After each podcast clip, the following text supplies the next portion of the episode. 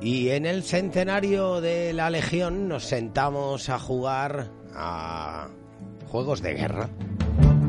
A Wargames, con Indalos y mazmorras y hoy con Víctor Honrado, que además fue legionario. Víctor, muy buenas tardes. Pues sí, buenas tardes. Fuiste- Fui legionario durante unos cuantos años. ¿Se parece en algo los Wargames a, a bueno, la vida castrense? Bueno, en realidad no mucho, ¿no? Porque la vida castrense no solo implica la guerra en sí, ¿no? Y un wargame, pues básicamente representa pues, batallas, guerras completas, ¿vale? Bueno, hoy veníamos a hablar de wargames, en principio. ¿Hay ¿vale? algún Wargame que tenga que ver con la Legión? De hecho, no hay aquí uno que tenga que ver con la Legión, es que hay un wargame de la Legión. Ah, de la Legión. Hay un wargame, ¿vale? De hace ya bastantes años, de la marca NAC, que es una marca icónica dentro del mundo de los wargames. En España es la marca por excelencia en toda la vida de sobre wargames, ¿vale? Una marca distinta. Y hay un wargame que se llama La Legión. Mm, ¿La Legión? Sí, eh, la Legión, la guerra desde el desastre anual a Lucemas. Y bueno, pues representa eso, básicamente las guerras del Rif, en el que un jugador lleva a la legión y el otro jugador lleva pues a las cávilas marroquíes sublevadas del Rif. Es un wargame, hay que decir que no tiene muy buenas críticas, que era uno de los wargames iniciales, no está muy bien testeado. De todas formas, la comunidad hizo muchos arreglos sobre el juego, se pueden encontrar en los foros especializados como la BSK, se pueden encontrar y, y el juego, bueno, pues es un juego de la Legión, a mí a mí me parece divertido. Es un juego que, bueno, no puede para los más estudiosos tener mu- algunos fallos importantes, pero yo creo que están arreglados por la comunidad y para mí me parece un juego muy divertido, muy entretenido. Hemos hablado alguna vez de los Wargames, pero eh, oye, para los que no estamos iniciados, ¿qué, ¿con qué Wargames podríamos empezar?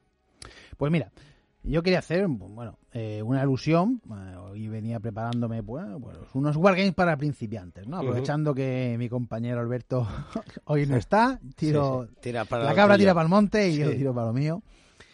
Y bueno, pues íbamos a hacer un- una serie de wargames para, para principiantes, digamos. Bueno, el- al principio eh, hay que distinguir que en un wargames, eh, la mayoría de wargames ya los hay de fantasía e históricos. En wargames de tableros, sobre todo, son históricos.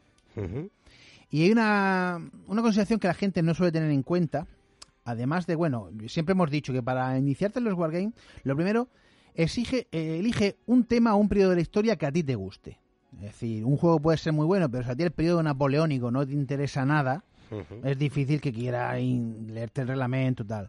A ti te gusta más uno de romanos y galos, pues búscate un, un wargame sobre la conquista de las Galias, por ejemplo, ¿vale? Eh, es decir que, eh, por rara que sea la guerra o el conflicto histórico que a ti te atraiga, hay un wargame para jugarlo. Ujú. Tenemos, hay wargames de cosas tan raras pues como las guerras coloniales en Nueva Zelanda contra los maorís o las guerras de Natal eh, en Sudáfrica.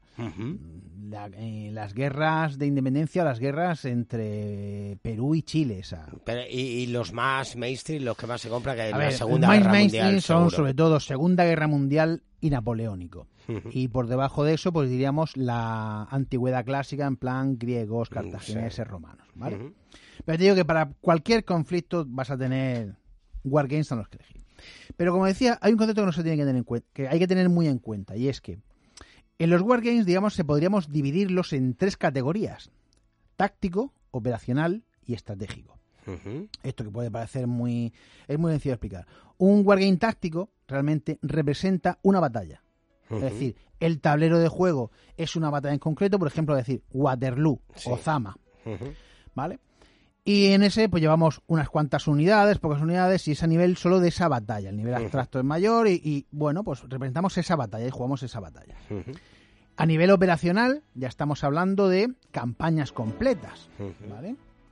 Estamos hablando de campañas completas, Ujú. como puede ser, por ejemplo, la Operación Barbarrosa de la Segunda Guerra Mundial. Sí, no sí. representa una batalla en concreto, sino todos unos meses de campaña sí. durante una operación. Entonces ahí, digamos, el, el- abrimos el angular, digamos, Sí. de la foto y el, el mapa ya crece a no una zona concreta, una colina con dos ríos, sino a una zona de, pues, del mundo en concreto. Sí, sí.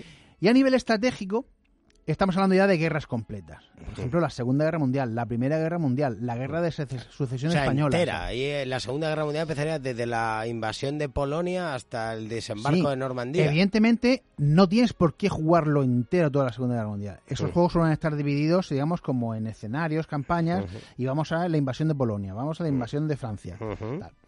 Eh, pero esos juegos están pensados para jugar, digamos, conflictos enteros. Por ejemplo, la, la guerra de independencia americana. ¿Vale? Eh, así a priori puede parecer que decir, vale, pues entonces un táctico será mucho más sencillo que un estratégico. Eh, no, no tiene por Pues qué. dependerá de la regla. Hay tácticos como ASL que puedes estar toda la vida aprendiendo a jugar. Mm. Y ASL básicamente son combates entre una unidad contra otra. Yo llevo Cuando dices aprendiendo a jugar, es que no siempre es la misma mecánica de porque salen reglas y no más sé. reglas y más reglas y eh, mira ASL por ejemplo te digo es un combate entre unidades por ejemplo estamos jugando en Vietnam vale y tú llevas un comando y yo llevo unos cuantos norvietnamitas ujú. pero hay reglas para que uses un lanzallamas que le pongas carga de zapadores cómo avanzas si estoy por el barro si estoy en Ya, ya, ya. muy, muy, muy, muy, extenso en reglas y eso. Y igual que en estratégicos, como podría ser que siempre recomiendo aquí, Twilight Struggle, que la complicación es muy, muy, muy sencilla, es un juego largo tal. Lo que sí implica normalmente es que un juego estratégico, un juego operacional va a ser, va a tener una duración mayor que un táctico y un estratégico mayor que los otros dos. Entonces sí tiene complicación en cuanto al tiempo a desarrollar para jugar una partida. Un estratégico son, por ejemplo, juegos como los que jugamos nosotros en el club, que se tiran las partidas desplegadas meses y meses. ¿vale? Mientras vamos jugando. Aparte de esto, yo como siempre digo, busca un periodo que te, Que te guste. que te guste y busca un nivel de complicidad, de complejidad sencillo para empezar, ¿vale? Pues Eh, yo, por ejemplo, que vamos a recomendar un par eso, de es, eso ¿no? te iba a decir porque Bueno. tenemos una cola enorme yo, de yo soy invitados un aquí en el gran, stand. un, pues, para decir, yo soy un gran, un muy, muy, muy aficionado a la Guerra Civil Americana. Luego digo, un tema que a mí me gusta, la Guerra Civil Americana. Pues recomiendo un par de juegos, uno a nivel táctico y uno a nivel estratégico, ¿vale? Los, dos, los dos extremos. A nivel táctico recomendaría Battle Cry. Es un juego muy sencillito, un tablero por hexágono más o menos dividido en tres secciones y tenemos unas figuritas y con una serie de cartas van moviéndole jugando. Y a nivel estratégico, que representa toda la guerra civil americana, sería A House ¿Vale? Para parece, oh, representa- es un tablero no muy grande, con una serie de fichas, y representa toda la civil americana, con un, un sistema muy, muy, muy sencillo. Bueno, pues con esas dos recomendaciones eh, nos quedamos. Seguramente seguiremos eh, escuchando mucho de Wargames, porque además se oyen tambores, ¿eh? cada vez Se más oyen cerca. tambores de. Eh, un abrazo, Víctor. Un abrazo a vosotros.